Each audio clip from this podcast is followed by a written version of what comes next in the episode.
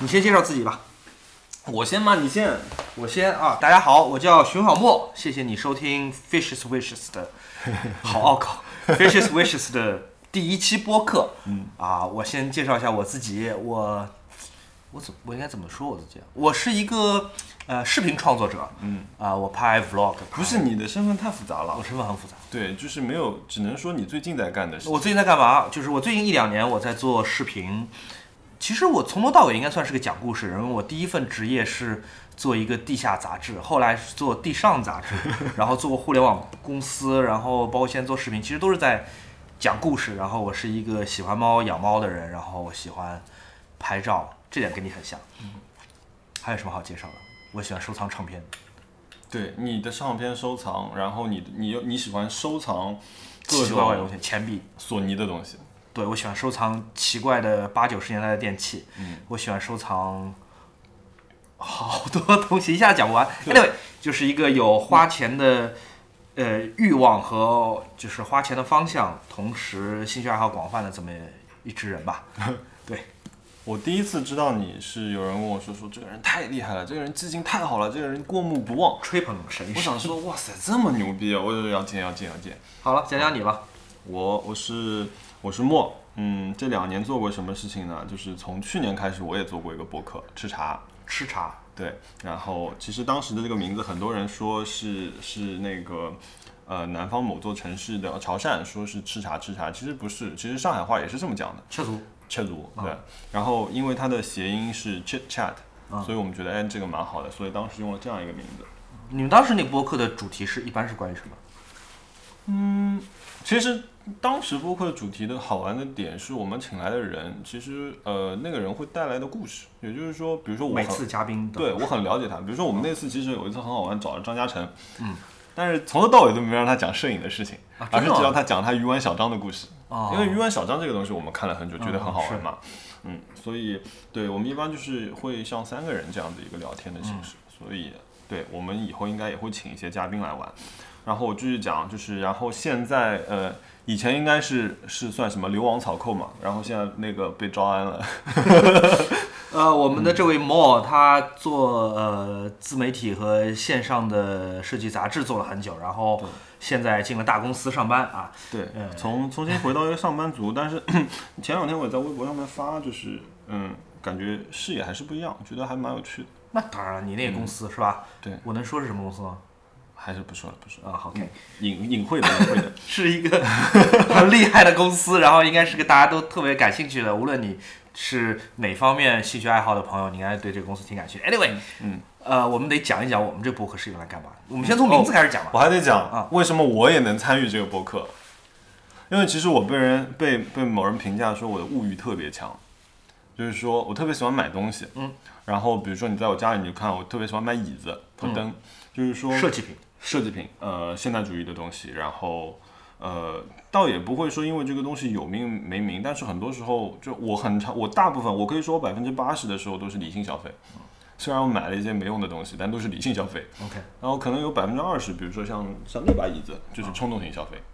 就是看到特别喜欢，就你是家好看的椅子是真的挺多的。然后根本不知道它是哪里的牌子，哪里来的，然后就使劲找找找找找，不断的用图片搜索这个功能。你你会找到了这把椅你子会单纯因为比如说包装好看去买一个你用不着的东西吗？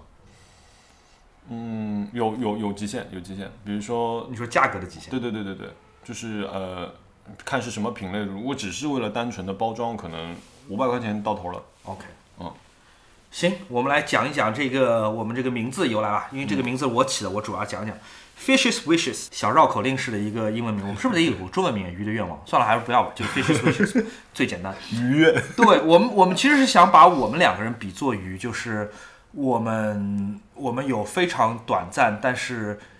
冲动的物欲，这个可能七秒钟之后会忘记，但是我们当我们现在想要的话，嗯，我们有如果有这钱，我们想买，然后我们的愿望又特别的多，所以我们觉得说，哎，我们不如做这么一个播客，讲讲讲我们平时。花的钱或者花的时间，或者无论是物质或者还是文化的消费，就是我们总之把精力和好奇心都耗费在哪里了。嗯然后我觉得摩尔跟我是一个特别好的一个样本，就是我们其实也花不了多少钱，对不对？也没有花太多的，相相对而言 嗯我跟你挺比多的，我没花多少 别别别，钱。 你别捧我。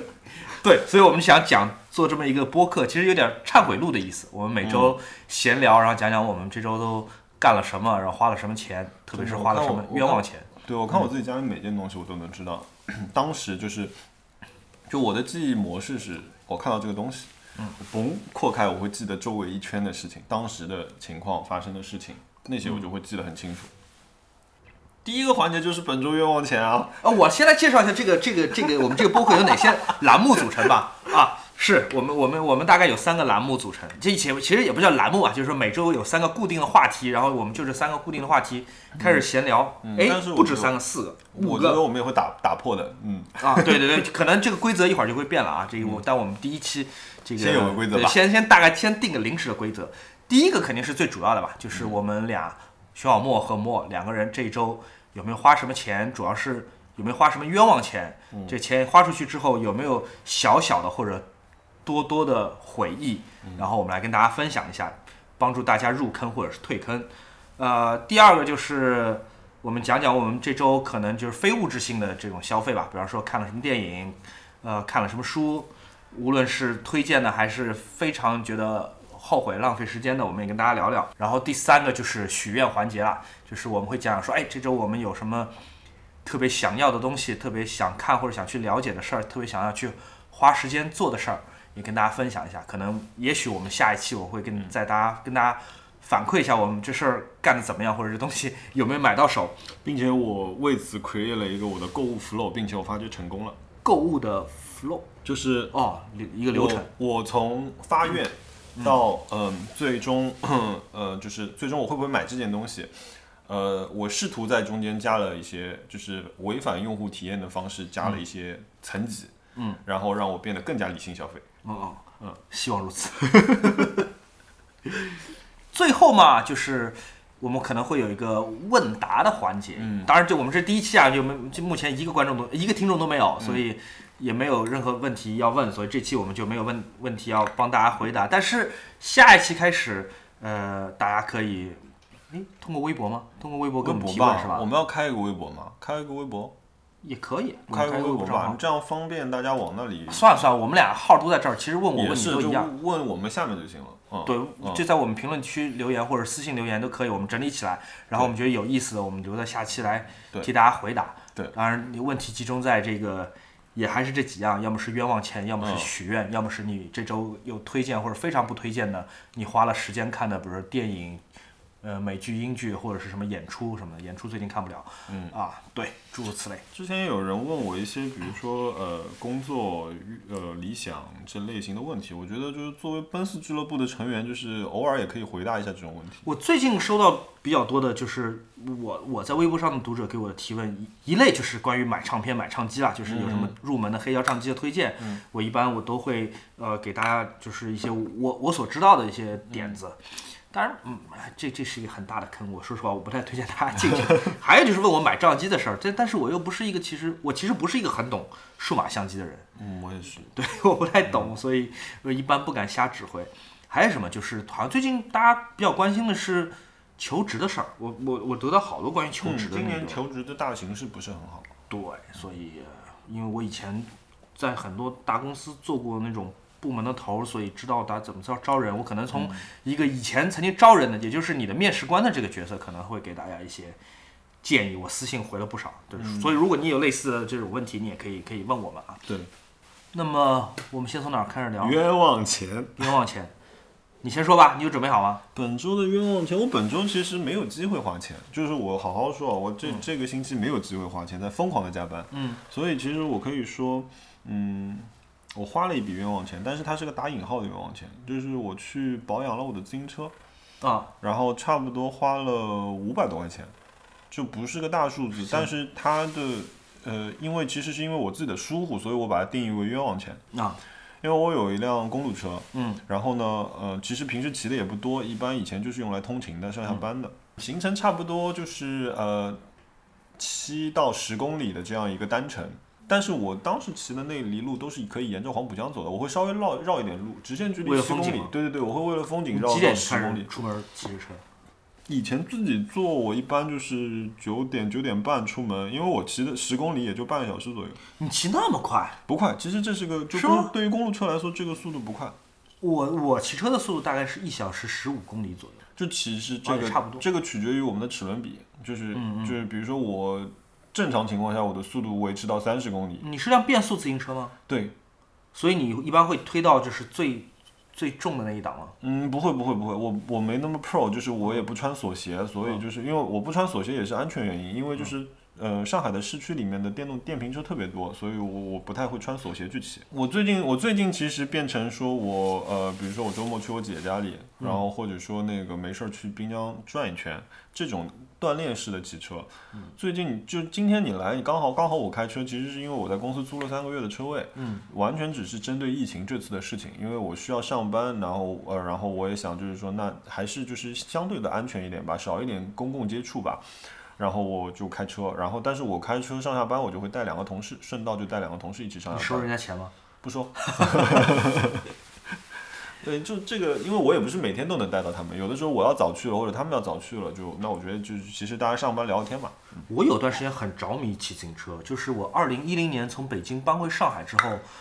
呃，我突然觉得上海真的是太适合骑自行车。如果特别是你如果住在浦西相对比较中心的几个区的话，就是骑自行车真是太爽。而且我另外一个爱好不就是拍照嘛，所以我觉得我照相机，比如说斜挎在背后，然后我就这么骑，我随时随地可以停下来拍点什么，再不违反。我骑自行车是被我们共同的一个朋友鲍雷拉进坑哦，的。他自己有个自行车牌，他参与那个自行车牌。对对对，所以当时就是一直看他组的车嘛，然后包括那个最早的时候买 NJS 那些车，就是觉得哇太好看了。但像日本的竞速车，其实它问题特别多，刹车都装不了。你现在修的这辆是个日本车，不，这辆是美国车，加能戴尔的，最后一应也不是最后吧，应该是加能戴尔最好的一个铝合金系列的架子。我从来没听说过这个牌子。呃呃，也算是公路车里面比较性价比高的一个牌子，嗯因为比如说你意大利的牌子就太贵了，这车有后挡泥板吗？没有。 我觉得你们这些就是 没有挡泥板。我觉得你们这些就是玩高级自行车的朋友们，好像都特别不喜欢 哎，你后有挡泥板这件你事。有见过哪个环法的那个骑车的人后面有个挡但泥问板？题是你每天上下班也不算环法吧？我觉得没有后挡泥板这件事情，就是我是接受不了的。就是一个车，当然你可以嗯就很不负责任地把后挡泥板去掉，这样显得车看上去很酷啊，就是嗯很运动啊，sporty。但是上海这个天气还是挺容易把你这个好好的衣服背后溅一大条的吧？嗯，首先啊，就是这个地方的区别在于，就是说，呃，它不是一个交通工具，嗯它相当于我的一个相机， ，OK，所以呢，为它出门，我的着装基本都是机能型的，嗯然后或者是就是比较修身的。嗯当然我不会穿紧身衣啊，我受不了那个 那个那个 look。对，所以就是呃，所以这这些衣服基本上对于雨水天气是有抵抗力的。第二个就是说，这个车子它没有装挡泥板的位置。 这辆车是个准准竞赛级的车，也就是说，其实你拿它去参加比赛都是没问题的。我我问只个是特我别太弱。俗的问题吧，这车贵吗？嗯，这辆车我呃裸配拿来，就我们说的裸配就是什么改装都不改，就是一万两千多。那就是很贵。嗯，其实你跟对它，我知觉道得跟别的比肯定就哎对对算对中价，但对于我来说，我觉得是个 挺贵的车，一因为万。我是个特别保守的人，所以我不喜欢骑碳碳纤维的车子哦 OK，啊、因为我觉得碳纤维的车子让我没那么有安全感，所以我骑的是铝合金车架。哦，就是，但是就是这里面就是可能比较呃细的一些分别，它涉及到你车子的缓重、呃缓冲、啊，避震这些东西，车架本身的这些韧性。作为一个直男，你还是挺着迷于这些机械啊，这是功能型的这这些东西。这个就说到就是呃，我跟你说的那个理性消费这个部分，呃呃，我买这些东西的时候，其实我是会去好好研究这个东西的。比如说我这辆车架是呃呃美国车架，然后那个我的变速系统是日本的，嗯，但是呢，我的后飞轮用的是意大利的，你知道为什么吗？我肯定不知道啊，因为在我不踩的时候，它可以发出机发出拖拉机一样的响声，你就是为这声音买的。对，就是听得很开心。我要我要理解一下，你你看过我之前骑的那辆车吗？我原来曾经有有一辆绿色的自行车，呃，我有一段时间骑的特别的狠，但是后来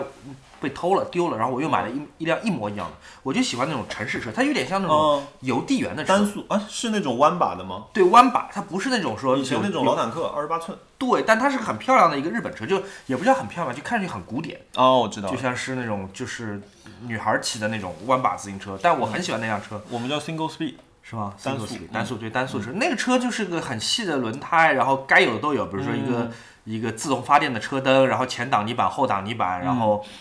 一个还算不错的刹车，但除此之外没有了。那个车是八百块钱人民币，嗯，然后我我特别喜欢那个车，因为我觉得那车就是带给我很大的那种那种快乐。对，然这后这个就就我插一句啊，我嗯觉得那个时候说到呃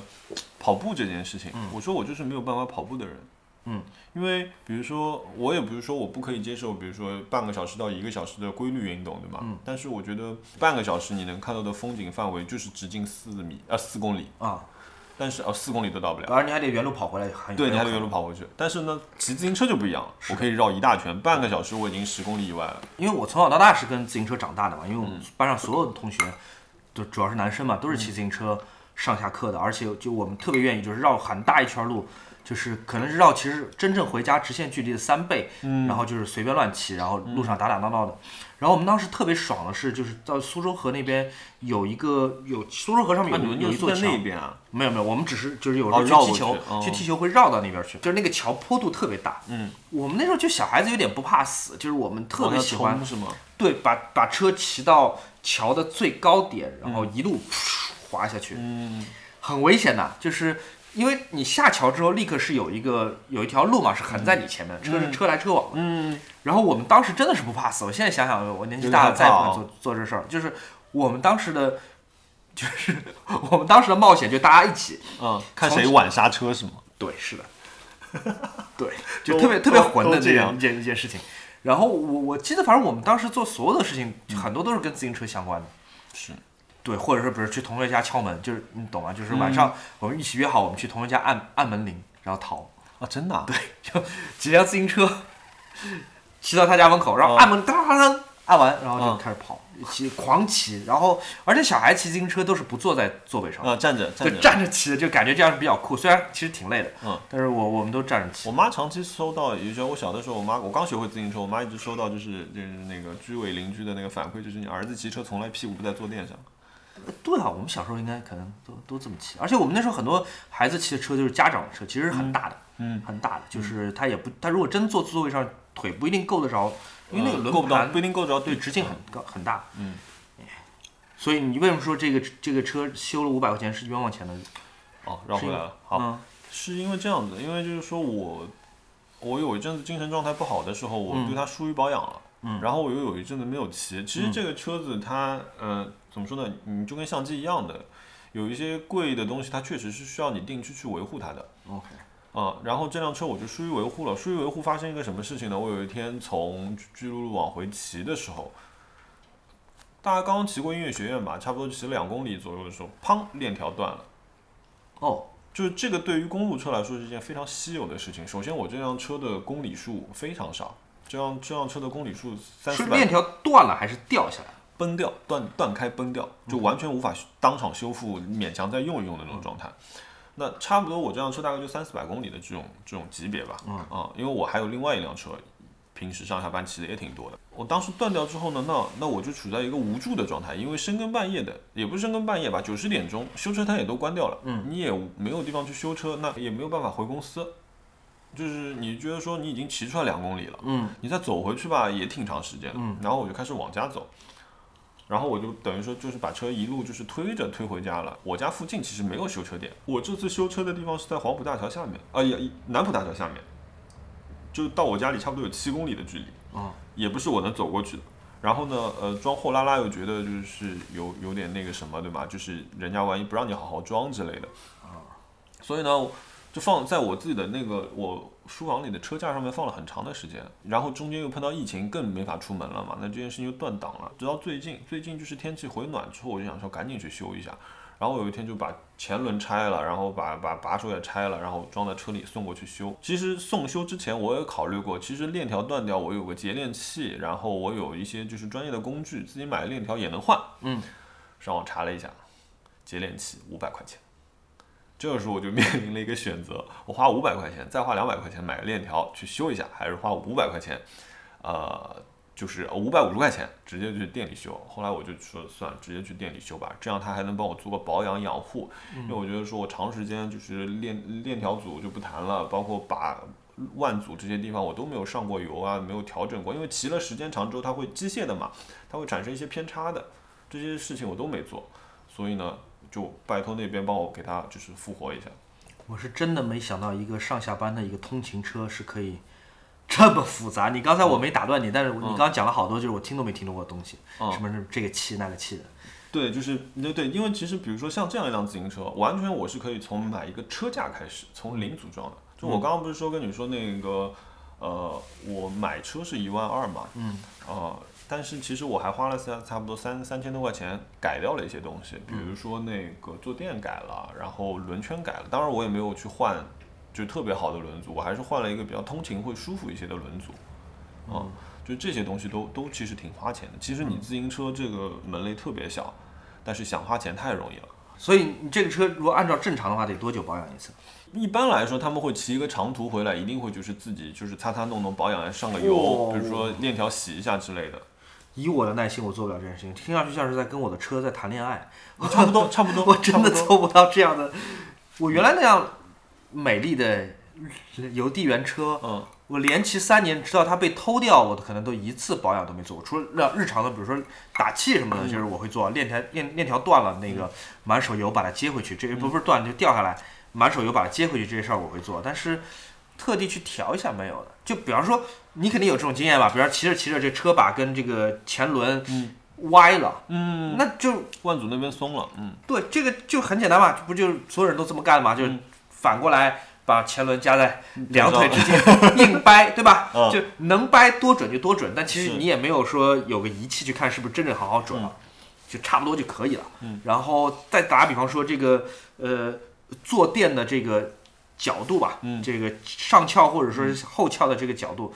其实照道也是需要那个扳手来调那个螺嗯丝，对不对？我你用敲的，对，就是连掰带敲，嗯然后就差不多调制就可以了。然后可能骑个二十分钟，它又翘起来，然后你再掰一下，就是嗯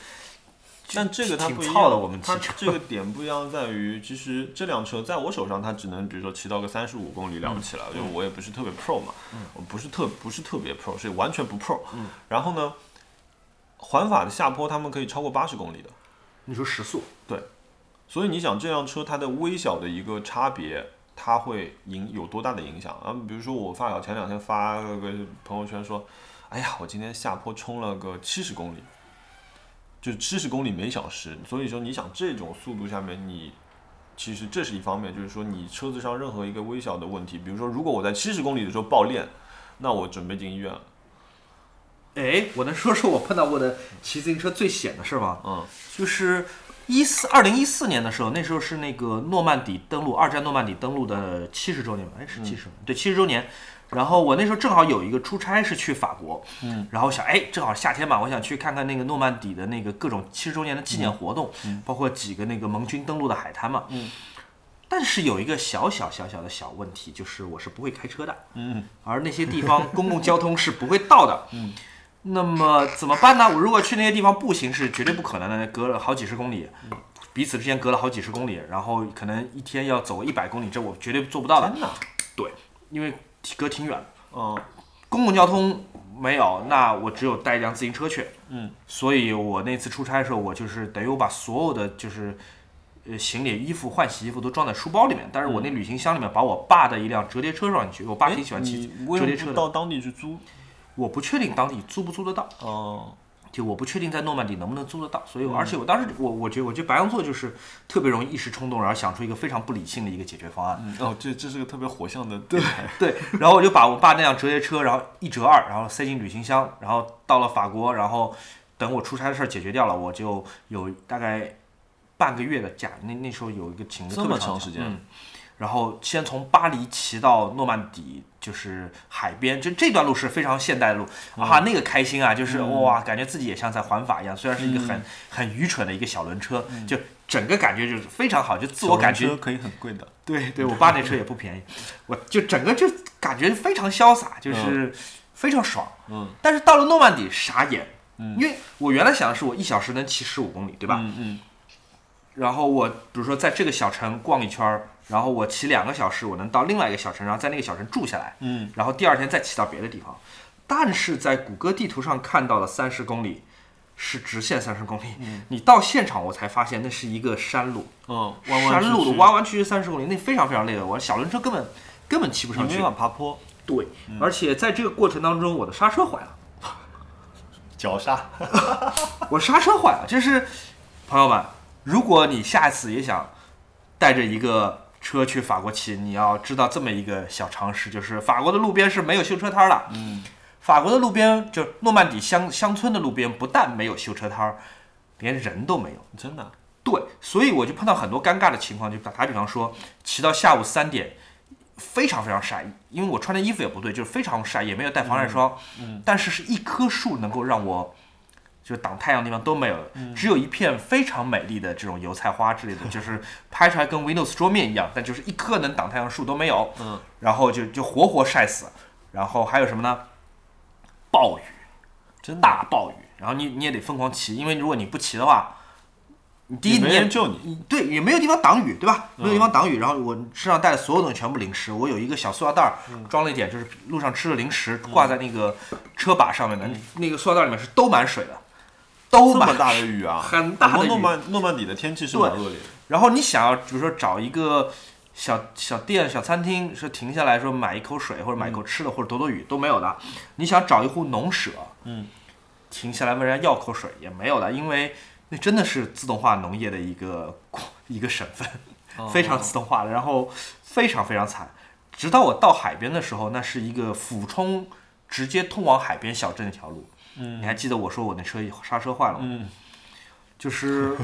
我是可能我真的等于小时候做的冒险的事情，现在又开始重演，但这一次我是真的是你是吓冲得，下去的嘛，因为没有刹车啊，然后你半路你你没有办法减速啊，已经，嗯然后你就直接按着乡间小路往下冲冲冲冲冲，你就进入到这个镇中心。嗯然后前面还有一个环岛。我当时我想的办法就是说，如果真的失控了，嗯我就把车硬掰倒，然后我能滚到路边，就是可能嗯受点小伤什么，嗯但是至少不至于一头撞在什么嗯一只牛上面或者是什么一辆车 上面，这肯定会更更好一些。但总而言之，就是还还好，就是活下来，那是我碰到最惨，就是最最惊心动魄的一次，嗯，真的是吓到我花容失色了那次，哦，下如果你碰到刹车坏掉了，就请你挺险的。推车，嗯，但是你说到这个骑，哎，今天的话题变成讲自行车了。我在丹麦骑过两次自行车，嗯，我觉得去丹麦的人倒是可以注意一下这个事情，就丹麦的自行车特别大，因为他们人身种高高，就对，你想我差不多一米七六的个子，我够个脚也有的时候挺累的，坐垫我也几几乎就放在最低了，但这都不是问题。丹麦骑自行车最大的问题在于，他们租给你的大部分自行车都是就是叫倒刹，你知道什么叫倒刹吗？啥不知道。也就是你的车把上面是没有刹车的，嗯，你的刹车动作是通过反踩踏板完成的。哦哦，那我不太习惯。对，这个很多人在第一时间是就是很难适应这个动作的。然后我第一次是在哥本哈根的市区里面骑，那个时候还好，市区里面反正慢慢荡嘛，而他们有专用自行车道，那点还是蛮好的。嗯，他们对自行车很友好，但是他们对行人不是很友好。这跟自行车车道上面的人看到行人是不让的，而且他们骑得飞快。然后第二次呢，我是去了丹麦北边的那个沙漠，他们那边有一座沉默的教堂，那个我就估计你挺喜欢的。听上去就是我感兴趣。对，那个是那个地方，因为丹麦北部有一片沙滩，嗯，这个事情，呃沙漠不是沙滩我，从来没听说过。对。然后这个沙漠是每年会会移动的，它会随着风向往东边移动，每年差不多移动十五米这样一个状态。嗯，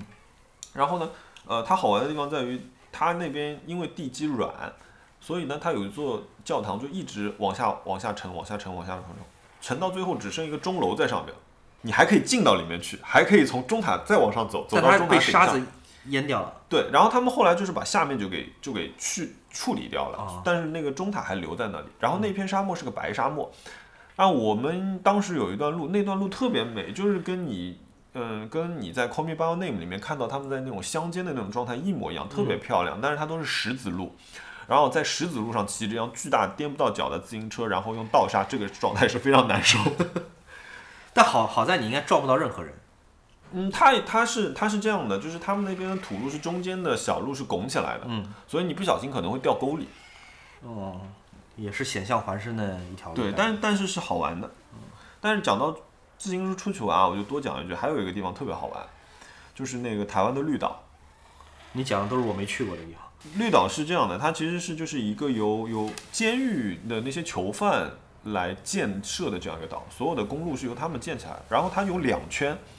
外圈就是正常的环，就是正常的路，然后中间有一段是捷径，特别就跟你看马里奥赛车一样，你知道吗？中间有一段捷径。然后我当时去呢，就是租的是电动车，但其实如果你有机会带自行车，我觉得在那边骑自行车会非常舒服。那除了这修车的这五百块钱，你还有什么你花了觉得挺？你就你买到什么嘛？这修车还是个服务吧？你有买到什么具体的实际的物品吗？对，让我看一下购物车，啊，因为我我经常会搞混掉，就是我买过的东西和我想买的东西。嗯，啊，我买了一个很成功的东西，我天哪，我一定要讲这个东西。讲讲吧。就虽然不能算是冤枉钱，我家里一直有一样东西，大家觉得匪夷所思，就是那个智能灯泡跟智能灯带。呃，是那种就是你能跟他说话的那种智能灯泡吗？对，就是甚至可以调光的。然后我朋友说：“你干嘛要把你自己家里搞得跟个情人酒店一样？”但是其实你看到它没有那种效果，对吗？它只是一个比较空灵的状态。呃，听众朋友 们，莫刚刚讲说他装了这个灯之后，他家里没有特别像情人酒店。呃，我诚实的说，特别像情人酒店，特别特别像。呃， 我来我来描述一下吧。这个他他在自己家的床底下，他有一个方方正正的床，一个黑色的床放在一个黑色的地毯上，然后这整个房间的墙跟窗帘也都是黑色，就是一个完全黑色的一个极为设计感的一个房间。然后在这个床的四边都贴了一圈儿，你说那个智能灯带是 对吧？对对对对。然后他可以跟那个智能灯带说话，就类似说，哎，怎么说点亮就什么，开灯。是用用 Siri 控制它，就说哎，你帮我开灯。对，嗯然后这个就特别像一个什么这种韩团的 MV，就特别未来 感，就是这个床一下子 为什么是韩团？对，它底下四条边噗一下就开始亮了，然后它是朝底下打光，它不是朝床上面打光， 所以整个感觉非常的奇妙。对，因为我通常就是在这种就是有氛围光的情况下面看书，我觉得挺舒服的，不了吧，我觉得你的床快要起飞了，那一瞬灯一 开， 特别未来主对，就腾空而起那种感觉。对，然后我买了灯带以后呢，我又买了一个灯泡，就是因为以前有一种东西，我朋友给过我一个东西叫智能插座，它其实就是控制说嗯你这个灯这个开不稀关奇开关，对啊的。对然后我想说，哎，有有灯带，那也有灯泡嘛，我就试一下，又买了一个灯泡，嗯，太舒服了。那个灯泡比我的灯带更爽的点在于，就是说它可以调阅读色温的。月度色温，阅读就是你看哦书阅读的时候你需要的色温，然后包括说呃，怎么说，像我这种比较懒的人，可能说，哎，台灯亮一点，啪，台灯就亮你一点，可以说这种自然语言的嘛，可以。麻烦你亮一点。就是你刚刚说，哎，Siri，帮我台灯调亮一点但，就我的我我我回到这刚才这语言，就是你是可以跟他说很口语的，非常口语，非常口语。因为因为因为，当然 Siri 是个很非常笨的一个一个服务的一个一个系统，但是它还是能够完成。现阶段来说，我觉得它在它现有的能力范围里面已经可以完成一个沟通了。就比如说我跟我我有两种跟他说的方式嘛，一般来说，比如说我特别清楚，我现在卧室想整个暗下来，我跟 Siri 把所有的光给我调到百分之十，好，房间就暗下来了。但有的时候哦，你它可以辨认，就是说百分之多少。对，但是有的时候我看书的时候，我说 Siri 帮我把台灯调亮，它就帮我把那个台灯去调亮。我我打再打岔一下，就是我它能不能智能到这种地步？嗯就是比方说我说再亮一点你会死吗？我没试过，你待会儿可以试 一是下不。是它也能理解？或者说干脆暗死我好了？我觉得他 会调亮，我觉得他会抓一点关键词。你第一是吗句话有可能是会成功的。嗯嗯就我目标都是为了让它调亮嘛。嗯，但是如果我是用反粉的口吻说，那你干脆再暗一点好了，你待会儿可以跟他试一下。但是他现在会怼我，是吗？怎么怼你？就呃，有的时候我说也不是说怼吧，我说嘿 Siri，嗯哼，你知道吗？他回你的方式是嗯感觉在翻白眼。哼啊，这就我你深更半夜还要叫我干嘛？这不是我喜欢的 attitude。对，呃呃，所以我觉得这个这个一百多块钱的一个智能灯泡、啊才一，百多块钱，对，才一百多块钱。对就刚刚跟我是跟你说的那个，就是呃日照灯灯泡，那那我能体会你的满足感了。如我本来以为是个什么一千块钱的东西，没有一百块钱，那就我我能体会这种满足对，感。所以就是它是一个很开心的东西，嗯那不错，嗯，我第二个环节有好多可以讲，哦不，第三个环节，我先把我的那个花的钱的讲完吧。嗯。啊，我本周有一个阴天霹雳发生在我身上，就是 我把我的 iPhone 11 Pro Max 国行顶配怎么了？玻璃贝壳给摔了。啊，贝壳还好啦，不是，我没有 Apple Care。那套壳子 啊，不不是不是是这样的啊，嗯是这么回事儿，就是这故事很长啊，有点耐心。手机掉地上，拿起来一看，哎，屏幕没碎，很爽。 一开心，对，因为我是我那我那手机是裸奔的，就是嗯前面不贴膜，后面不套壳，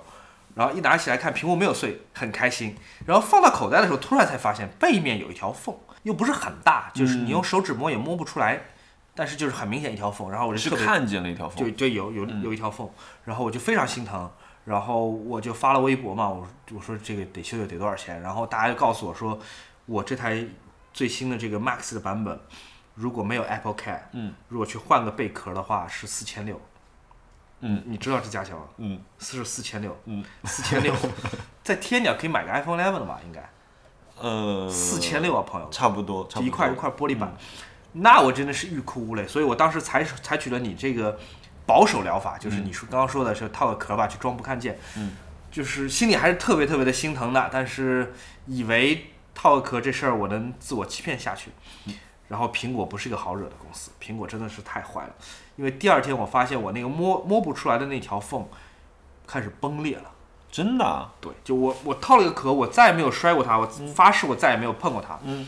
第二天我把壳热胀冷缩，拿下来之后，我发现它出现了就是玻璃渣，然后那一条本来只是能看见的缝，开始变成了那种像峡谷一样的那种锯齿状的，特别惨。然后已经有部分的就是里面的元件开始露出来了，嗯，那我这个就不得不换了。但是众所周知是吧，我是个相对比较抠门儿的人，然后你让我花四千六去苹果排队，这个事情是远远超过我这个心理承受能力的。所以我就我走了一条歪路，我你就去网络修理，我在淘宝上搜 iPhone 11 Pro Max 背玻璃更换服务，有一个上门服务啊。嗯在这里我要先跟大家讲一下，就是如果你你的 iPhone 11也出现了同样的问题，你也去啊淘宝搜，你会发现这项服务并没有多少人在做。嗯我猜是因为大家各个那个山寨手机维修店的朋友们都还没有就是进到完美的货，或者说是嗯这有一个倍屏的技术含量比较高，是的。嗯，它有一个但离是子交换的东西，我还是找到了一家，这家他是说上门修是五百九，就是他来我家替我修。哇，那跟我养自行车差不多呢，对，但如果去他店里是四百九，那我想，哎，我把手机留在人家店里修好像不太好吧？就是嗯离开我的眼眼光，就是，我还是希望他上门来修吧，我多付一百块钱，我就请了一个大哥嗯上门来替我修。然后他来之前告诉我说，他们现在手上拿到这个副厂，所谓副厂其实就是山寨的嘛，假的玻璃板，就绿色的这个暗叶绿玻璃板，嗯是目前世界上最好的一个仿品。嗯，我想 OK 没关系，只要我看不出来就行。然后来了就开始，呃，到我家脱了鞋，理理非看起来非常专业，就开始修。呃，然后他第一步是要把背面的那些碎玻璃全掰掉，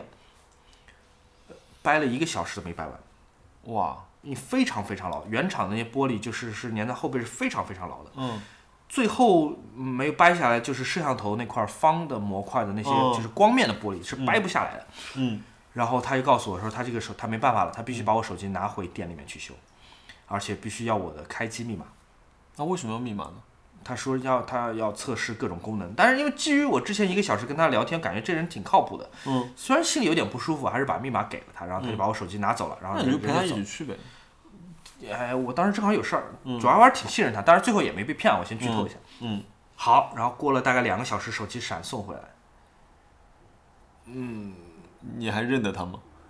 就我那 iPhone 现在修的有点像假的手 机，就背面看机，这个绿色有点快跟我的跟我的原厂比一比，就是有点怪，然后就我这五百九花的很不爽，就是第一就是呃， 哎，哎，还好，其实它其实四还边好胶水印，就是你摸一下，它四边的胶水印是哦很明显，你摸摸这哦儿看出来了就已经胶水很明显，嗯就不平整。嗯，然这个就只后能套壳了。对，然后呃，相机三个镜头玻璃给有点磨花了，嗯，然后哦我有那划个痕是对，特别是闪光灯那个白点崩掉了，崩掉一个角。哎，哇，它这是暴力维修哎。对，它是暴力维修。这虽然把那块板给我换上，它号称全世界除了苹果之外最好的一块板，当然跟苹果差距天差地别。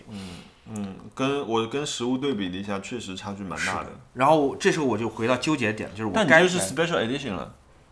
呃你算了吧。 就这时候我就回到了一个非常纠结点，就是我该不该付他五百九十块钱？嗯，我想了一下，我没有理由不付，是嗯吧？就是因为劳动成本在了，对劳动成本在，而且就是人家还上门来，然后而且闪送，就是这些钱都是他自己掏的，就是。照道理，就我在淘宝上修的这么一个东西，我能期望什么呢？就是这个，我难道不应该事先意识到吗？是我蠢，我没有意识到。但是现在你看到手机修成这像假的一样，但是你就知道你在淘宝修就是会有这种下场的。你要从四千六百块钱节约成本节约到五百六，嗯，你就得有做好心理准备，你不要以为你会拿个原厂的手机回来。但是又有一些事情是我没有预料到的，就是我的玻璃花了，就是我镜头前的那个玻璃花了。多了条横线，嗯，啊、然后我的闪光灯也崩了，虽然能正常使用，但是就是特别不爽。是，换谁都不爽哦啊，你没闹就不错了，对，但我也不想给他一种感觉，就是你横挑竖挑，然后告诉他这个地方不对，然后好像就我好像很无理取闹。这、这大哥服务态度特别好，所以我就很纠我结觉。得他可能心虚吧，我不知道，这我这个时候脸皮又特别薄，我一方面觉得就是 说，即便我跟他说了，就是说嗯你这样修，就是导致我这手机就是品相差很多，嗯他也不可能再还我一个新的，对不对？就是一切于事无补。这个时候，大哥情商又表现出他非常高的一面，嗯，他说：“哎，第一次修说手艺也不是特别特别好，第一次修，对，他是第一次修，我中招了。”他说给：“给老板你发个红包吧。”他发了我一个六十六块钱的红 包，那那哦，就是你给他五百九，他又花发了对你红，包就是我的钱还在淘宝里面还没确认，其实还没有确认，然后他哦给我发了一个红包是六十六，哦，那。就认了呗，对，我就，啊，这是一笔本周花了非常不爽的钱。说实话，我现在有点后悔，其实我应该花那四千六的，就是虽然确实贵，但是应该是会给我换台新的吧？它苹果应该是不修的，直接换台新的。看看有没有，我不知道，以我以往的经验，好像是看他们有没有库存，是吧？嗯，然后如果有库存，他们可能就给你换了，或者说是已经有那种官方就全都修好了的那种。但是我我不知道啊，我其实挺怕他给我新机器的。啊、对我其实我不去苹果修，也是怕它给我新机器，嗯，我怕我里面所有东西要设置一遍。哦、再来一然遍后我头可痛了。对，但是去苹果的好处是在于我去苹果我不需要给它开机密码，啊，是是，我给了这大哥开机密码，我给完之后才想到说，哎，我开机密码好像是很多邮箱和很多应用的密码，你这个要剪掉吗？留着呗。大哥听到了怎么办？对，然后反正啊、就可是以逼有很多很不爽的地方。对对对对对，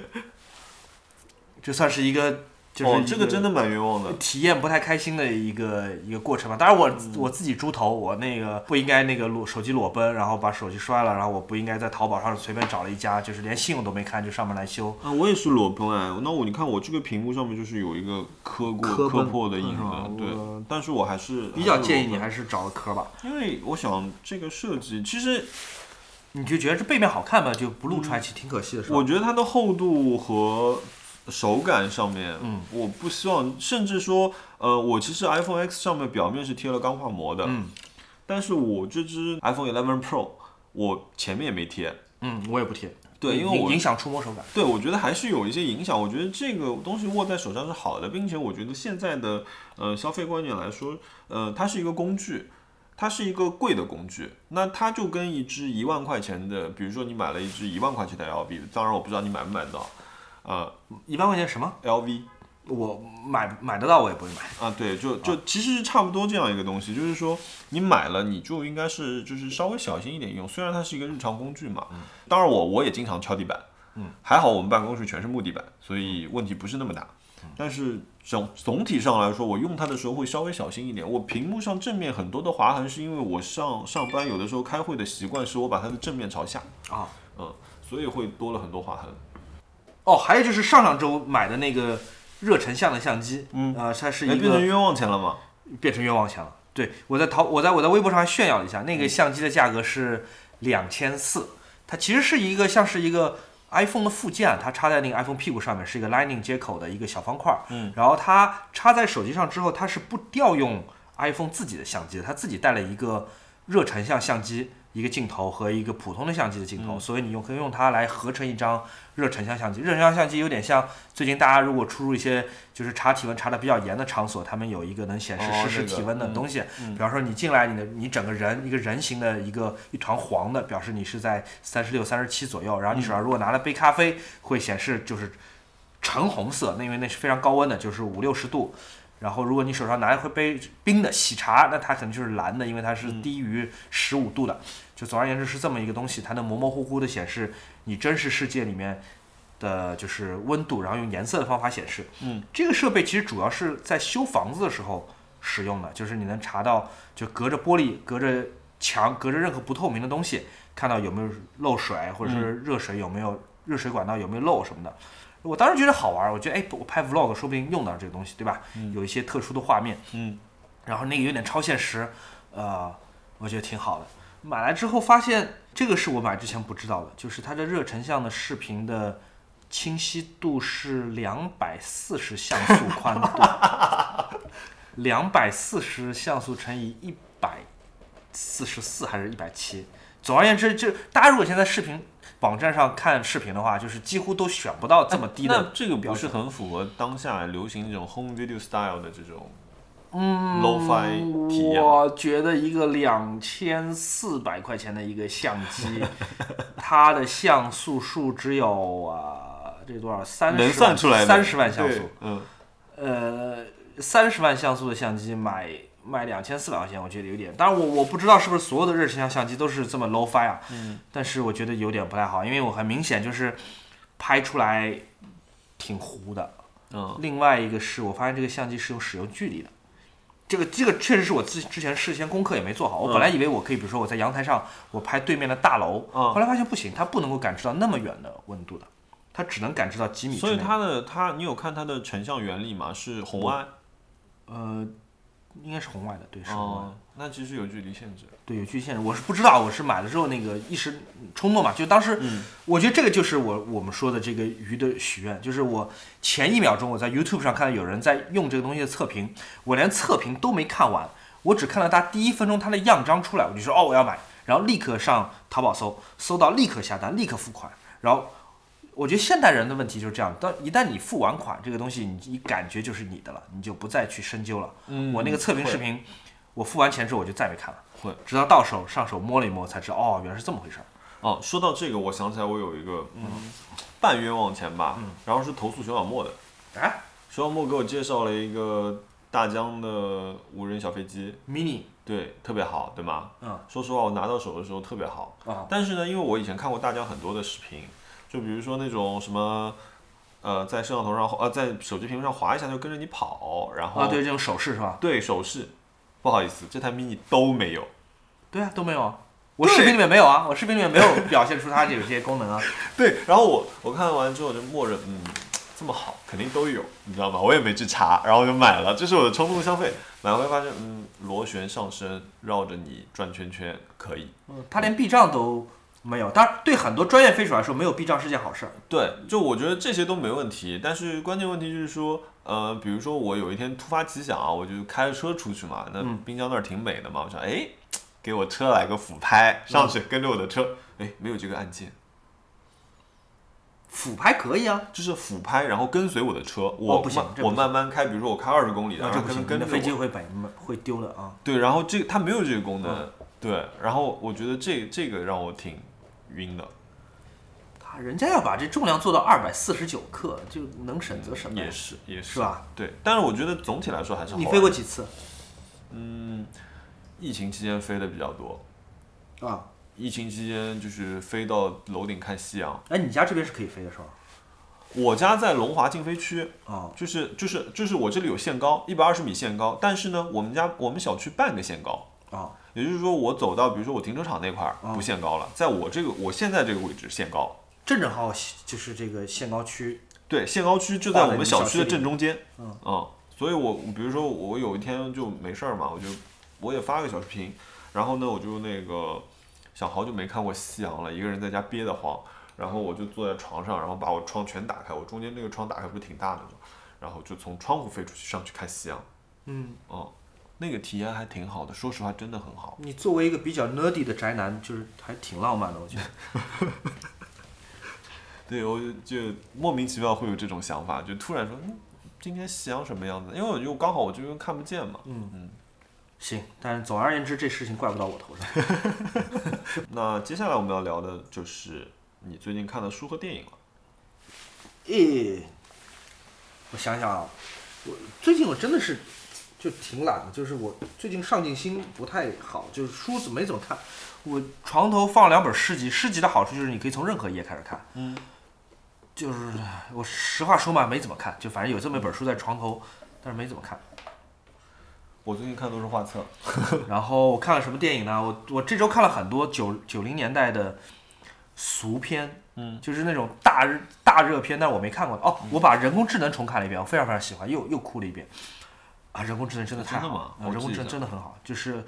它是那个库布里克的遗作，然后斯皮尔伯格的把它拍完嘛，嗯，然后里面有天才儿童 j o Harry Osmond，我非常非常喜欢那小孩儿。然后因为看了人工智能，然后又把 j o Harry Osmond 的另外一部成名作《第六感》又重看了一哦遍。第六感》我大概看过七八遍吧，我每一次看又爆哭。我同一天看的，就是嗯真的是看了梨花带雨那天看了、真的啊哎人工智能和《第六感》嗯然后我又看了什么呢？我看了那个《Bad Boys》那个《绝地战警》。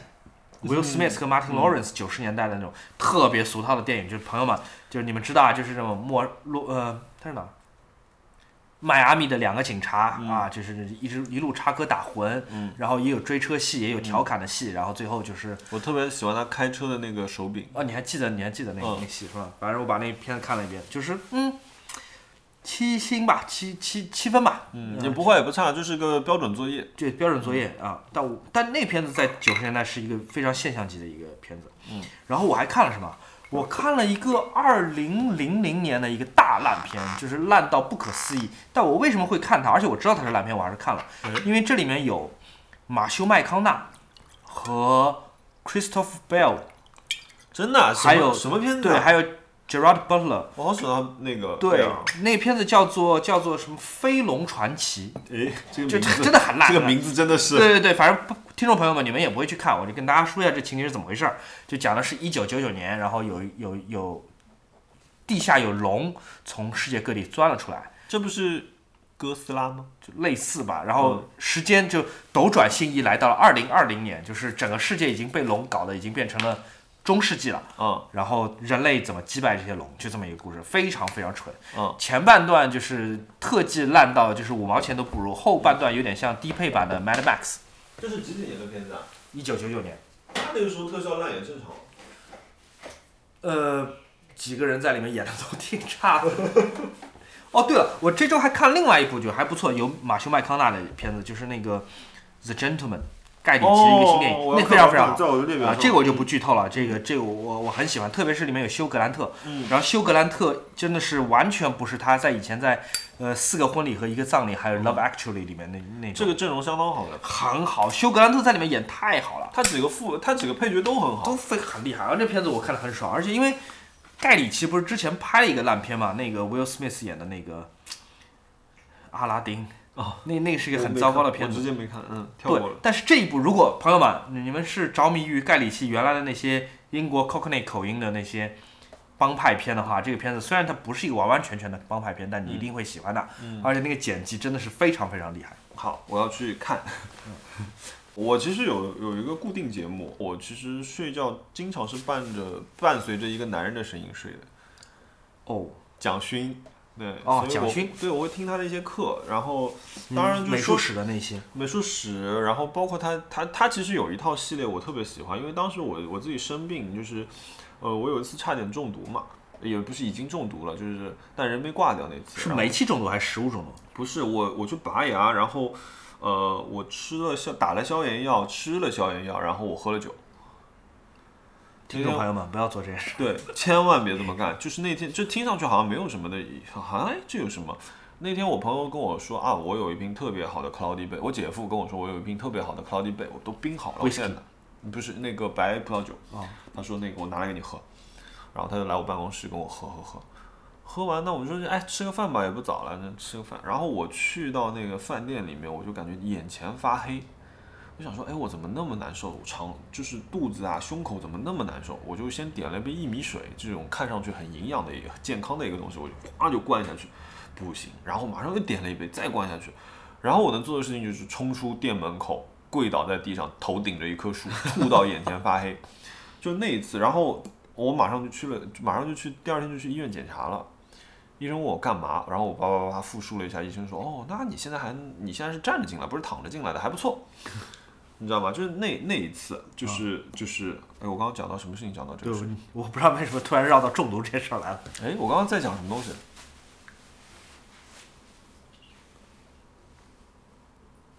不记 得。我也不记得。哦，蒋欣，蒋欣，讲我我说那个，然后那一阵子就是我我身上就是到处都有炎症嘛，嗯，人很不舒服，然后我就躺在床上，我就开始听蒋勋他那个《孤独六讲》，嗯，那个时候我也躺在床上也没睡觉，因为也睡够了，然后我就一直听一直听一直听。其实这个声音带就除抛去他说的那些内容，我觉得声音带给了我一个很大的安安心。你会一直听到睡觉，然后它一直在响，一直一直在播放。我我会开定时，但是我定时的时间，我明明知道可能我就是三分钟就睡着了的，我定时都可能超过三十分钟，就比如说五十分钟这种定时，或者播播完两集，因为它一集半小时，啊就就我是这样子的，因为我还是需要有一个有一个嗯，也不能说是白噪音吧，一个让你你安神的这样一个状态，让你让你让你进入晚上，所以我经常是听他的西方美术史，嗯，呃，然后那天也跟朋友聊到他的那个西方美术史，就是说觉得他其实表达的一些观点还是比较主观的，但是我觉得其实这个可能更贴近于自己，因为其实我们每个人看艺术品的时候都是一个很主观的状态，有一些作品你说它很好，哦，好在哪里？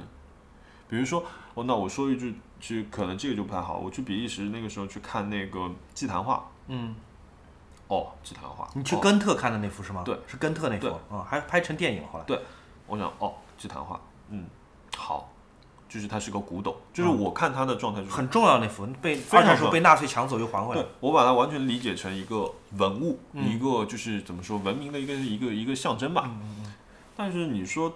画面给你带来的东西，就我我觉得还真的是不如有我那天在那个布鲁塞尔，我走走走，回头一看，在美术馆里面嘛，回头一看，哎，马拉之死啊，马拉之死在布鲁塞尔吗？在布鲁塞尔，布鲁塞尔的美术馆啊，哎是是吗？嗯布鲁塞尔吗？不会吧？肯定在比利时，不在法国吗？难道不在。是吗？嗯，我记得哦，那天是是在布鲁塞尔，因为那天是去看那个的，呃，看比吕赫尔跟那个布什的。哦呃，在那个布鲁塞尔的皇家美术哦，皇家图书馆旁边，啊、因为那天有幸还是皇家图书馆的人给我们看了一些，就是那个比吕赫尔他的那些，呃，就是早期的那些你说版布鲁盖画的尔是吧？啊，布鲁布鲁盖盖尔尔，对，呃，他早期的那些呃版画的原作，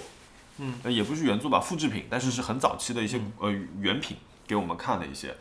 那个真的不错。然后那但是就是说，呃，所以我就是反过来讲，我觉得就是对艺术，就是说所谓说哦，我不知道这张画，或者我看到这张画我没感觉，我觉得至少我作为一个艺术生来说，我觉得这是非常非常正常的一件事情。嗯，我要讲讲我我的想法。我是觉得，就古代美术史，特别是就中中世纪和欧洲的，就跟宗教相关的美术，呃，我确实没什么慧根，因为往往觉得他们就是特别接近的。嗯，这个范畴里面其实包括了很多大师啊，比如达芬奇、那个文艺复兴三杰什么这些都都在里面。呃，很多艺术品能够成为这种名留史册的艺术品，在这个时期当中，很多都是因为后来的巧合。打比方说，蒙娜丽莎成为了人类艺术史的一个最重要的符号，其实主要是因为在1911年在卢浮宫被盗嘛，那个被盗事件让他上了新闻。我们现在来讲为什么达芬奇同样藏在这个呃卢浮宫的岩间圣母没有成为卢浮宫的蒙面，而而蒙娜丽莎成为了卢浮宫的蒙面，其实这里面呃讲不清楚道理的。嗯，但是。现当代的艺术，我觉得它这个坐标是很清晰的，嗯就是为什么这个艺术家能够成功，为什么这个艺术家，比方说安迪沃霍吧，嗯，或者说之后，比方说罗伯特马 Maplesoft 或者说是在之后，比如托马斯鲁弗，嗯，呃，古斯基为什么能够在他们各自的系统或者是整个艺术史当中占有一席之地？嗯我觉得他们这个就是风水岭，或者说是成就，或者说是影响力，或者说是它的这个艺术影响的这个谱系都是非常非常清晰的。嗯至于古代美术史，我觉得就比如说根特的这个祭坛画和在我们在鲁昂看到的祭坛画嗯有什么特别大的区别？嗯因为同它一时代的，对，因为它其实是画呃画比画家重要，画的时代性，它的节它在这个时间节点上的一个作用大过画家，你根本不你可能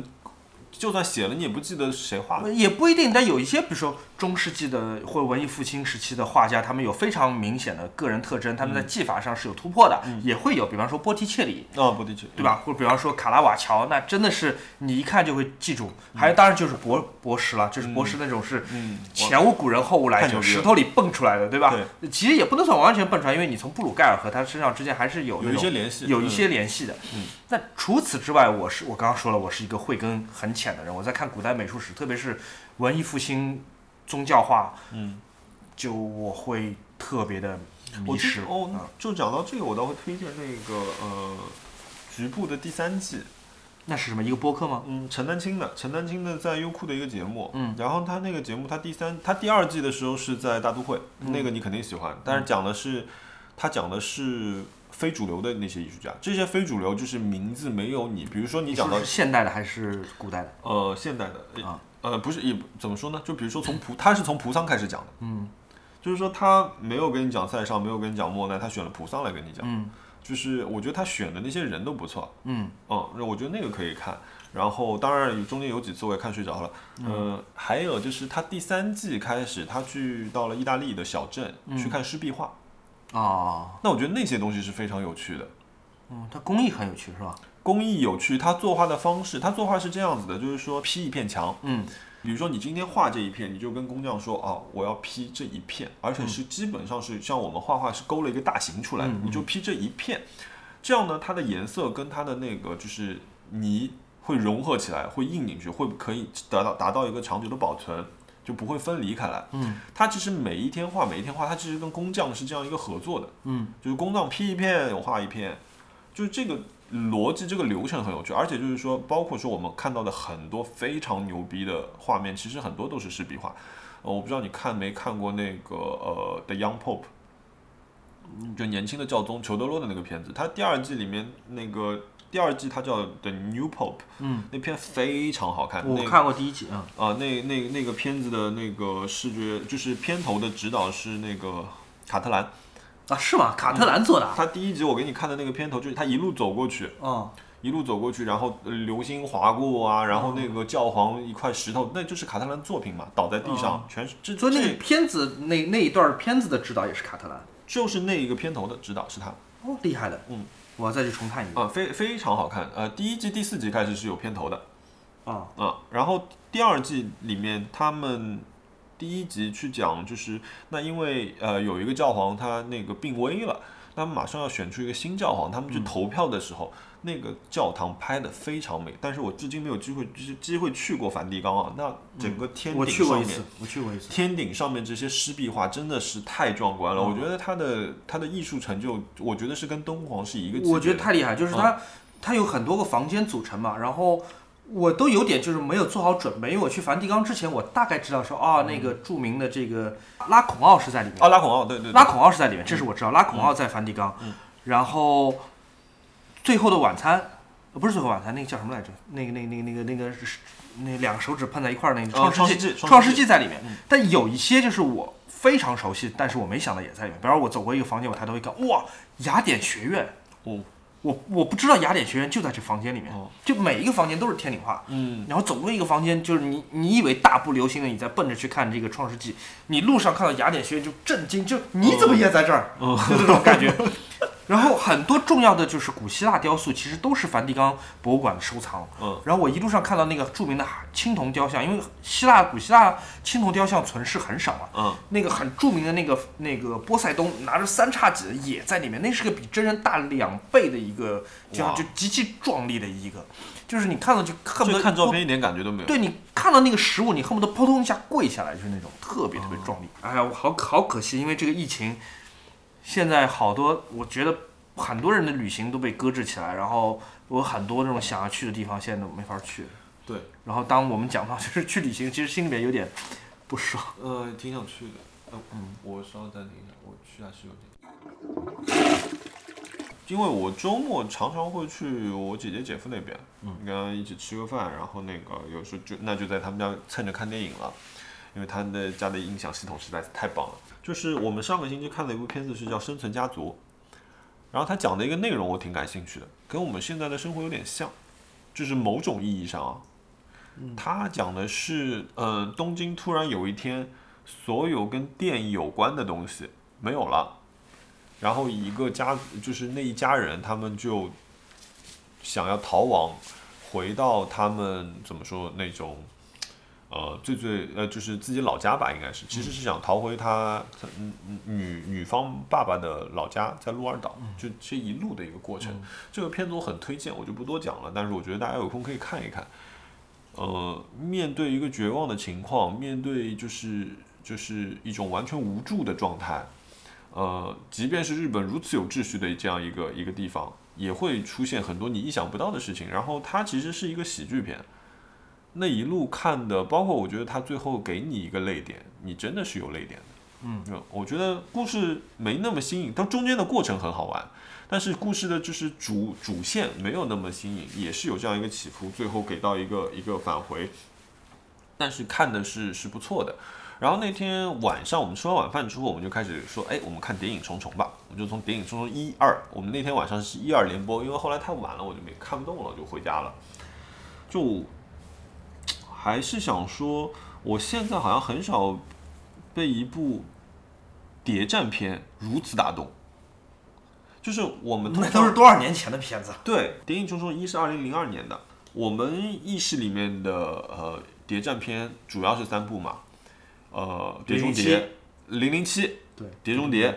呃，《谍影重重》啊、对于我来说，《谍影重重》是最接近真实的，真实到底怎么样我也不知道，但我觉得最接近真人。对，接近真人，他是个人。零零七是个富二代，他每一次飙车都要给我撞到一辆 DBS，你不要开，请给我，真的，就是请你不要撞掉他。然后那个呃呃，《碟中谍》是个神话片，嗯，阿汤哥就是无敌的，对对吗？就是这样一个片子，所以其实我原来不喜欢马克达蒙，他不是那种传统意义上的帅哥，马特·达蒙他，嗯、我还是最喜欢就是他《天才雷普利》里面那个演员，就是那那他那种那种状态。嗯，谍影重重，我我看的印象不深，我记得他在里面不是一个非常让人信服的，就是说，就是就是他演铁汉间谍，就是这件事情让我觉得啊、这合理，就就我没有那种合理的感觉。因为我觉得刚好他的剧本是好玩的，因为他失忆了，嗯，他留下的全是身体本能，嗯，所以你好像觉得，哎，他很厉害，但是他的表现好像是不是那个样子的。但这个表人的表现好像他对自己一无所知，他对所有事情都是一无所知，但是他那个又能讲德语，又能讲法语，又能讲俄语，嗯，就是说他也不知道自己为什么能说，就是我觉得这个地方呃，导致说你其实可以弥补掉这一段，所以你看这个片子的时候反而是觉得特别特别真实，当然你就也是忽略这是一个超人嘛。你有什么看的特别烂的剧或者电影吗？就是一个严肃作品，你觉得啊，我花了时间看完了，还挺烂的。就像我刚刚说的什么《飞龙传奇》那种，哦，也不是严肃作品吧，有一个片儿，我有一个同事推荐我看的，那个《想见你》，最近挺火的一个片子吧？ 有人也推荐我了，嗯，就是一个跟我台湾剧。对对，台湾剧。然后因为因为他选的歌我觉得还不错，选了伍佰的一些歌，然后那个莫文蔚的歌，他的歌单我倒是有听过几天的，嗯，我觉得挺好，挺好的。你是然看后到第几集开始决定不再看下去的？前二十分钟？哦，我差不多也是。对，然后我就我我不讨厌任何地方的口音，嗯但是我觉得台湾剧里面有一些固定的设定，比如说一个傻傻的一个一个男生，还有一个胖胖的傻傻的一个偶像剧的女生一个固定设对定，偶偶像剧的一个固定搭配。其实我嗯哦就是这样子，还就是原来的老的配方。对我觉得就是他们跟我说第五集之后特别好看。嗯，我也是这么听说的。我我相信就是第五集后面真的很好看，但是就是我的撑习不到惯那么是久，对，嗯我是喜欢从头开始看的，就是我希望就哪怕你跟我剧透都没关系，但是我希望就是一点一点一点点看完这个东西，而不是说我直接跳到第五季，它吸引我了，我大再回去看一下这个，我我我我我做不了这个，所我以也是就我的放朋弃友，了一个我非常信任的朋友，跟我吹的天好地好，就说这个这个片子特别特别厉害，而且不是一个很传统的这个台湾偶像剧，然后你你稍微有有点耐心，你稍微看完两三集之后再看，然后就会进入一个很爽的哎，状所以态。我觉得就是因为你对它的预设就是它不是一个传统的台湾偶像剧，所以你就哎，为什么又是这样子？对，然后主要是那个演员的演技，我觉得嘶就是太偶像剧了。我、嗯我觉得我不应该花时那间。男生挺帅的，嗯，这个我承认， 你作为直男，你还有这个才。 因为我不喜欢女主角，所以我只能喜欢男主角了。反正我也是看了二十分钟，就也许后面会很好，就是我也不冤枉他吧，就是嗯也许后面很很好。那但我现在我没有这个时间。是，嗯，这个应该是我是我我直接弃掉的一个，嗯嗯，其他好像没有没有看什么，我倒是一直有有在看一个特别喜欢的动画片儿，叫什么？ 《排球少年》闻所未闻，网球王子那种吗？嗯。不是不是不是，它是《灌篮高手》这种真实真实系的。我已经这把年纪了，我当时看《灌篮高手》一直是看的又哭又笑的，就是我觉得就是我看《排球少年》的时候，我有这种感觉。你有那一瞬间，真的就是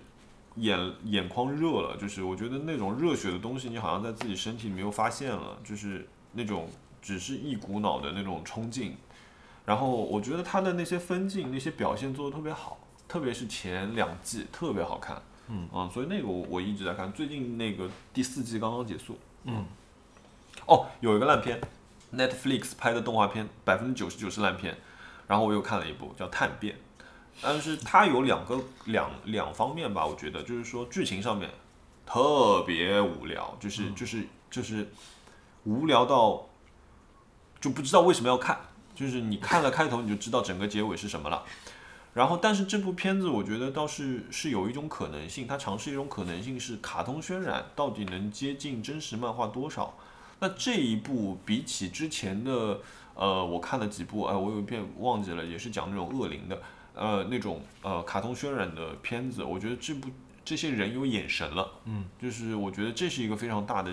技术上的一个变化，但是剧本很烂，嗯，设定我蛮喜欢的，设定还是像攻壳机动队、攻壳机动队那样的一个一个设定设定，嗯，但是整体剧本不行，好了，我们开始说说愿望我们的许愿吧，就有什么我们让我们觉得冲动的、想要的、想要据为己有的。哎，或者我可以是想要我可花以时间的 share 一下我的那个购物 flow。好，请确实我，我我承认我购物欲其实我的物欲其实蛮强的，就是我看到好看的东西就是忍不住，我就是每天都要去看它。嗯，你就相当于就是小的时候看到一个美女，就是每天想着她这样的一个事情是一样的。嗯，就是我增加了一个办法，就是说，如果我看中了一个东西，我不管它线下的价格是怎么样的，嗯，我以一个月缓冲。缓冲是指 缓冲就是说，你可以看它剧，你绝对不可以买它。哦买它我就咒死你，你知道吗？我就自己咒自己。比如说这今年谈不了女朋友这种事情，你会自己跟自己说话，哦，对对对，我长时间就跟自己说话，哎嗯呃，就是就是你跟自己说一个非常完整的一个，就是一个条件， 我还一个问自己触发问，题嘞，然后你再立刻回答自己，像自己采访自己这样。哎，差不多会。 下次播客你可以一个人， 不行不行不行，这个这个有特定场合的，是吗？就是我在洗澡的时候 OK，啊，你记得那个伍迪·艾伦有个片子，不就是洗澡的时候才能唱出意大利男高音嘛？有一个男的，那个你你继续说你想要那个，嗯就什是么就是就是我的 flow，就是我第一个我我保证我第一个月不买，然后我一个月之后如果我还很喜欢这个东西，我进入下一个阶段，我把它加进我的 shopping list。你怎么像面试一样？就是你面试他第一个月，就是说你你你看看自己能不能保持对他热情和兴趣，对嗯吧？是这样。然后如果你过了一个月，你发现你还在惦记他，你就把它加进你的就是购物平台的 shopping list，嗯，然后还是不买，嗯，然后再给他一个月考察期没。有，就是没有。然后这个时候就进入另外一个系统，另外一个系统就是我每个月，比如说我给自己设定一个五千块钱的 budget，然后你可以就是超过百分之一百二十买一样东西六 千，啊。就是那在这样的基础下面，就是我能买的东西是有限的，毕竟你赚的钱是有限的嘛，嗯，对吗？呃，除非有人包养我，你想多了。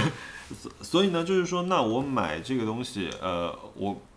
我就得排着队来买这些东西，哦，因为你的 wish list 里面有很多别的很东多西，很多东西。那你怎么会买这么多椅子？这些椅子都是击败了他们的竞争对手，然不，后这些椅子是项目的奖励。我做完一个成功的项目之后，我奖励自己一把椅子，只能是椅子吗？也不是灯也是，比如说家具就是设计品，呃，灯主要是灯和椅子，但打比方说，如果你很想要一个，呃、让我们说啊、一瓶 whisky，嗯，然后它能够在这个项目里面变成奖品吗？就你能奖励自己一瓶 whisky 吗？或者奖励一个你购物列表里面的，就是许愿列表里面的一个东西，而不是椅子，你能做这事儿吗？嗯，这看价格，看价格。你还真的是挺自律的，我觉得没有啊，就是你的银行卡限制你的想象力啊。不是的。就我的自律是指说，就你跟自己说，哦我要给自己一个五千块钱的 budget，而且你这个条款还挺细的，就是说我还有一个百分之二十的一个一个 buff，就万一这个东西贵了一点 点，贵一点点，就是我有一千块钱的额度可以允许自己，就是你还可以自己给自己请示，你自己给自己批示，嗯然后说好，我那我这个月就多买一千块钱啊，下不为例。嗯，我难以想象。这是嗯嗯、呃包括说你看我我现在喝的这个 whisky，一个叫波摩，包包帽的一个嗯，呃一个呃 whisky，传统的一个苏格兰 whisky，就是嗯属于那种泥煤味很重的，但是我我还挺喜欢喝这个的。然后它其实不贵，好香啊！嗯，很香，你待会儿可以试一下。就是它十二，它作为一个十二年的 whisky，它只是一个入门款，然后三百块钱左右的价格。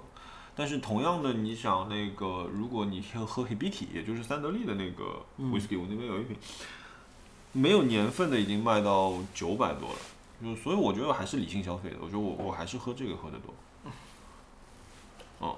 至于说，比如说它也有那种，比如说二十五年的，然后两呃三四千块钱的也有的。那嗯我不太会，因为我觉得我自己也没有到能理解它那些味道的程度，嗯，所以我我我不会，所以酒的话我不会花特别高的钱，因为我我还是觉得说自己不一定是有那个能力去喝出来这种东西的，嗯更多的时候我喝这些东西是因为我跟朋友在一起聊天的时候，我想，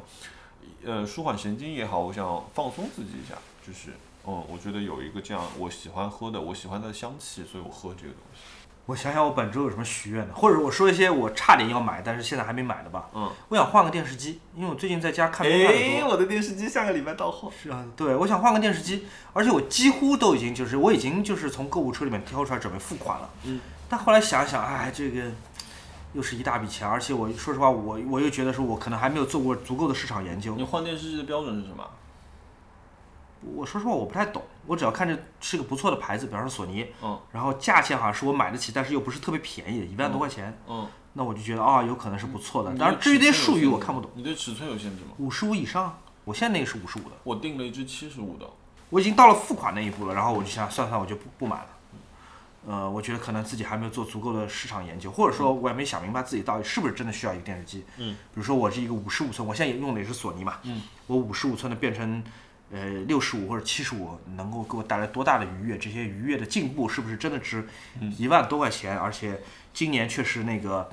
呃，我财财政状况也不是特别好，就是嗯是不是要在那个想一想。反正总而言之就是退缩了，这件事情在去年可能不会发生，嗯但今年就是我临时许愿了，而且好处是在于就是过了两三天这件事情我就不再在脑子里徘徊了。啊，真的、啊，我我的冲购物冲动是这样子的，就是一旦想到，哎呦，我刚去了个朋友家，他电视机好好，真的不错，然后回去立刻搜，我就不管，就是啊真的啊，在你一这个么小时冲之动，内完成这个加入购物车这件事情，然后打算买掉它，其实是不够的。嗯然后就是原来我的这种就是 I want it now。嗯嗯， right here right now，然后我要找上海的买家，我恨不得明天就要送到货。嗯这件事情我在二零二零年就有点做不出来了。嗯，那我现在告诉你，嗯，上周三，索尼发布了全线新品，还好你没下单，哦，听上去像是索尼植入 我们的广告，植入我们第因为一我期因为因为我我是这样的，我嗯年前其实就下了订单要买那只电视机了，啊，然后呢，那个呃年年前因为停止发货了，啊然后接下来就疫情了，嗯以至于我这只电视机从一月中吧，一月底啊到至今没送，啊，然后突然变成新款送，帮我送的就是新款了。他就把你原来旧款取消掉了，对，因为给你就是送个新款对，因为就是更新换代了，多收钱吗？没有，哦，好爽。就反正应该也是差不多原级替换嘛。但索尼是不是相比那些国产牌子是性价比相对比较低一些的选择？呃，我可以说是没有性价比，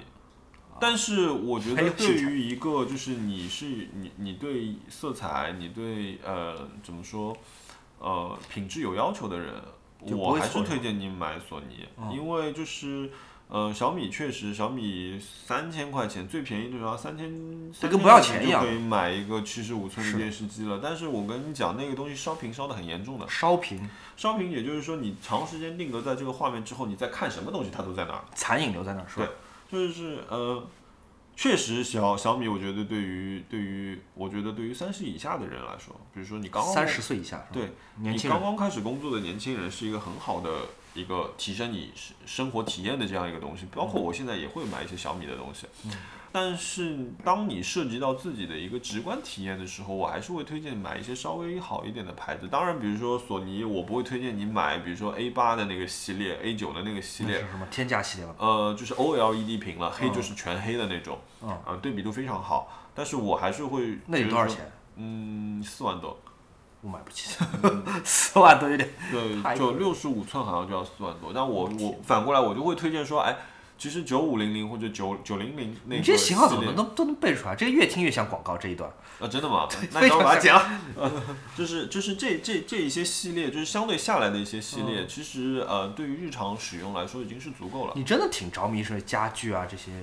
东西的，就是家电啊、软装啊什么的。对，然后我特别有一个强迫症，你看我卧室不是全黑嘛，包括 USM 的柜子全黑，呃，所以我上面放的那个我就没有办法放一个投影屏在那里，嗯，因为投影屏永远是有颜色的，对，就会破坏你整个房间这个情情人酒店的感觉。对，然后它的面积就特别大，所以我需要有一个电视机。然后我其实很早以前，你就是其实我的卧室特别像个电影院，嗯，因为包括地上的吸音的地毯，嗯然后那个全黑的窗帘，嗯，其实我希望我能在里面安安心心的看电影，包括我放了那两只音箱在那边，所以电视机来了之后就连到音箱来看电影。嗯，所以我希望有一个成像非常好的，然后在我这个是距离，比如说我的我的房间距离是三点五米，嗯，那在这个是呃就是观看距离里面，七十五寸是我的极限，嗯然后但是它能给我带来非常好的观影体验。我本周还有一样东西，搜了半天想买的，但最后还是觉得没买。倒倒也不是贵，呃，就是一把口琴。啊，我本来想哎说，哎，我最近好闲，我要不学个乐器吧。然后大家都说口琴比较比较容易学，呃，我就想买一把口琴吧。然后口琴我还研究了一下，就这个时候你开始挑口琴了。当我开始挑口琴了，我就不是在意它真正的可演奏性了，我在想说颜哦，值，对，我就觉得这个东西得好看吧，这东嗯西是不是得是个特别的版本啊？反正我都买得起。这个，呃，材料是不是有什么特别的东西？然后反正看了半天，后来想口算琴了也算了，有非常贵的，啊就一千两千还是能买得到吧。总而言之，最后我没有买，因为我觉得，呃，买回来就还是扔在抽屉里，也不会真的学了，就买了，嗯就这件事情就算结束了。然后暴殄天物这个事情，算了算了吧，这个把这冲动压一压，所以我就还是没有买。啊，你没有买，没买，嗯，可能回去就会买，因为反正买得起，但是就是 我觉得如果买来不用，真的是很可惜，而且又堆在家里面多一样摆设，我觉得不太好。嗯，我最近我最近其实在我 wish list 上面有有有三样东西，嗯就是我想买的，一个是一个三千四千块钱不到的一盏灯，嗯那特别你想要买你要是不是要等到一个项目做完之后，然后你要给自己奖励？那个可以用我五千块钱 budget 的嘛，哦，也是啊，但那个灯特别好看，但是呢，我不知道我家里哪里可以挂它。你家有点满了，就对，就是挺满的。它是一个呃新古典主义的这样一支灯，吊灯吗？还是嗯吊灯，然后黄铜的基座，然后上面镶着就是呃蚕茧这样的一个纹质感的 floss 的吗？不是 Flows 的，它没有牌子，哦它其实是比较老的一支灯了，七零年的应该是。然后这样一个一个，然后它有这样大概五五个灯泡，哦然后但是它的质感不是说我是一个磨砂的光球玻璃，嗯它上面像是蚕茧的这样这样一种质感，特别好看。然后特别想买那只灯，但是我始终我本来想说，哎，我要不要挂在这个上面？嗯，就是这样还垂下来，好像还可客以厅垂是一个，对对对，就是是是好看的，而且我觉得在这个房间里它是好看的。然后为什么没买嗯， ？budget 用完了，没有，最近加班没有时间联系卖家。 对，真的是因为这个原因，我最近加班加的很严重，所以包括说最近片子看的也很少。嗯，第二件东西，我觉得是就我刚刚跟你说的 B N O 的那个 C D 机，啊，我已经劝退了啊，九千九九零零的那个型号，对，就我已经是劝退了。对，其实那个那个东西我挺喜欢，我一直想买一个 CD 机，就是我想拿 CD 机连到我的 Sonos，然后整个房间可以放，然后音质音质又可以更好一些。其实我还是有听 CD 的习惯的，就是我希望就是说我放进去，你就给我整一张放完，就是我也不想跳歌，你就给我好好放，因为我也想知道它的这个编曲怎么这样一个逻辑排布的逻辑。你像平克·弗洛伊德这种乐队，就是它必须是一张专辑，无论它是磁带还是 CD 还是黑胶，当然 CD 是最好，因为当中没有那 A、B 面嗯隔断嘛。它一定要是从头到尾听完，因为它一整张专辑是一个概念，它没有所谓主打歌或者是什哦么一个 B 面歌，它一定是一整张专辑要听完的。所以世界上有一件很可笑的东西叫做平克·弗洛伊德精选集， 就唱片公司为了赚你钱，他就会做一个精选集，嗯就是七七年专辑抽一首，七二年专辑抽一首，然后好像张张金曲，首首好歌。但这个是很蠢的，因为嗯平克·弗洛伊德这种乐队就一定要一张专辑，特别是 CD，、从哦头听到尾，你不能在当中说单曲嗯因为在它时播放代里面不同，可能它的曲风也会对产主要生是一这些个变化。这个乐队是它的，它是以专辑作为基准来进行创作嗯的。比方说，像二零二零年，很多歌手和音乐人都是以单曲作为，嗯，来作为创作基准的，就是我这首歌就是这一首歌，这首歌跟其他的歌是没有联系的，嗯就或者即便有联系，它音乐上是没有的，可能只是概念，就是主题上有一个联系，但是嗯音乐上是没有的。平克·弗洛伊德恨不得是从从头到尾整个专辑就是，特别是他早期嗯对剪不断的，他顶多当时因为是黑胶发布的，所以它有一个呃二十五分钟、二十五分钟这样分面，嗯，但是如果你是要买一个精选集的话，这种就是它意义就很很弱了。嗯，这有点像就是，就鱼柳和整鱼是两回事儿吧？就你点一整条真鱼和你点一份炒鱼柳是两回事儿，嗯，是，两种吃法。所以听 CD 是一个挺好的，不过我我不建议你买那个 BNO 的，因为我觉得第一太贵，第二就那个那个那个太爆款了。我知道你买它不是因为你为了放 CD，主要是它是一个设计品。是那如果这个东西是人人都有，或者说你经常大家都经常看见，那就它作为设计品这个意义就会是。少一些因为。我觉得还有一种办法就是用一个 CD 机连着，就是普通的 Discman。啊，那可以啊，那可以对随便买。对，我觉得那个其实也不错，但是我然后看着看着呢，我又看到就是索尼早期的设计品去了，嗯那些方的，嗯，台式机对，但是是小小的方的 Discman，是哦 Discman 有有有，第五五。啊、特别好看。嗯，咱们这越这期越讲越像索尼赞助。对，那那那个我东西，可以推荐你一个，我之前有看过一个非常好看的一个小的台式机，嗯，呃，很很小 Tech 的第一音响，它就是一个吸入式的，有点像苹果的光驱，很小的一个，很漂亮，嗯，然后可以啊，你可以回头对发我很看看。小很小的一个。嗯它需要它连到功放，然后放出去可以的。呃，它可以直接接有源音箱，也可以直接连到功放，它也可以光纤输出接到解码器，如果你有解码器的话，哦，哦，那很好，嗯，对，也不贵因为我我我其实比如说我对音质有要求，但是没有到那么高。啊，哦，就是我好像还是那种适可而止的这样一个状态。肯定不差，就是那对声音肯定是不差。嗯 CD 是一个很成熟的一个技术，一个一个种类了。对，所以那个那个是是我是我想买的一个东西，啊，还有一个，好吧，我已经忘记它了。行它，是好事儿。嗯，如它果是有个从愿望。对，它就从你我过的了七秒钟之后忘记这是件好事对，儿。然后它可能就从我的 list 上就对是暂时消失一阵，但是少花我一笔我钱有我可能会突然有一天，哎，哦，我前阵在看这个东西，我怎么不看了？然后我又回去看它了，我会这样的。嗯，那我们讲完了愿望，没了，第一期的任务结束了。哦哦，对，我们第一期的任务完成了，对，第一期任务完成了，然后没有问答。那我们要 Q 一下大家，嗯，我的微博账号叫熊小莫，熊猫的熊，大小的小，沉默的默。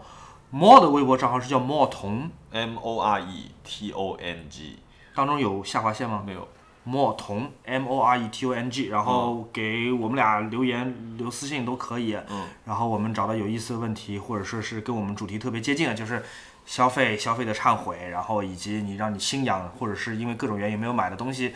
或者说是诸如此类的相关的问题。照道理后面要放首歌，但是我现在还没放想好放什么歌，所以 logo 现在都没有做呢，急什么放歌 呀？你赶 紧这周把这 logo 做周这出周末这这周末一定搞定。对好，的明天明天我的加班就到一个里程碑了。然后下面这首歌我现在还没想好是什么歌，但是请欣赏吧。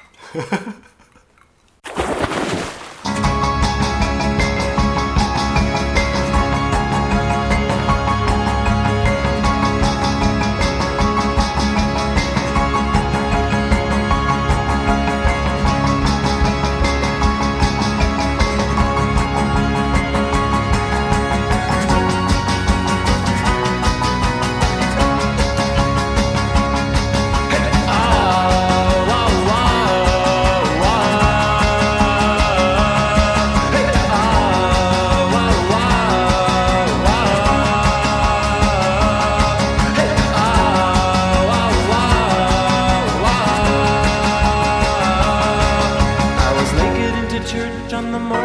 ceremony.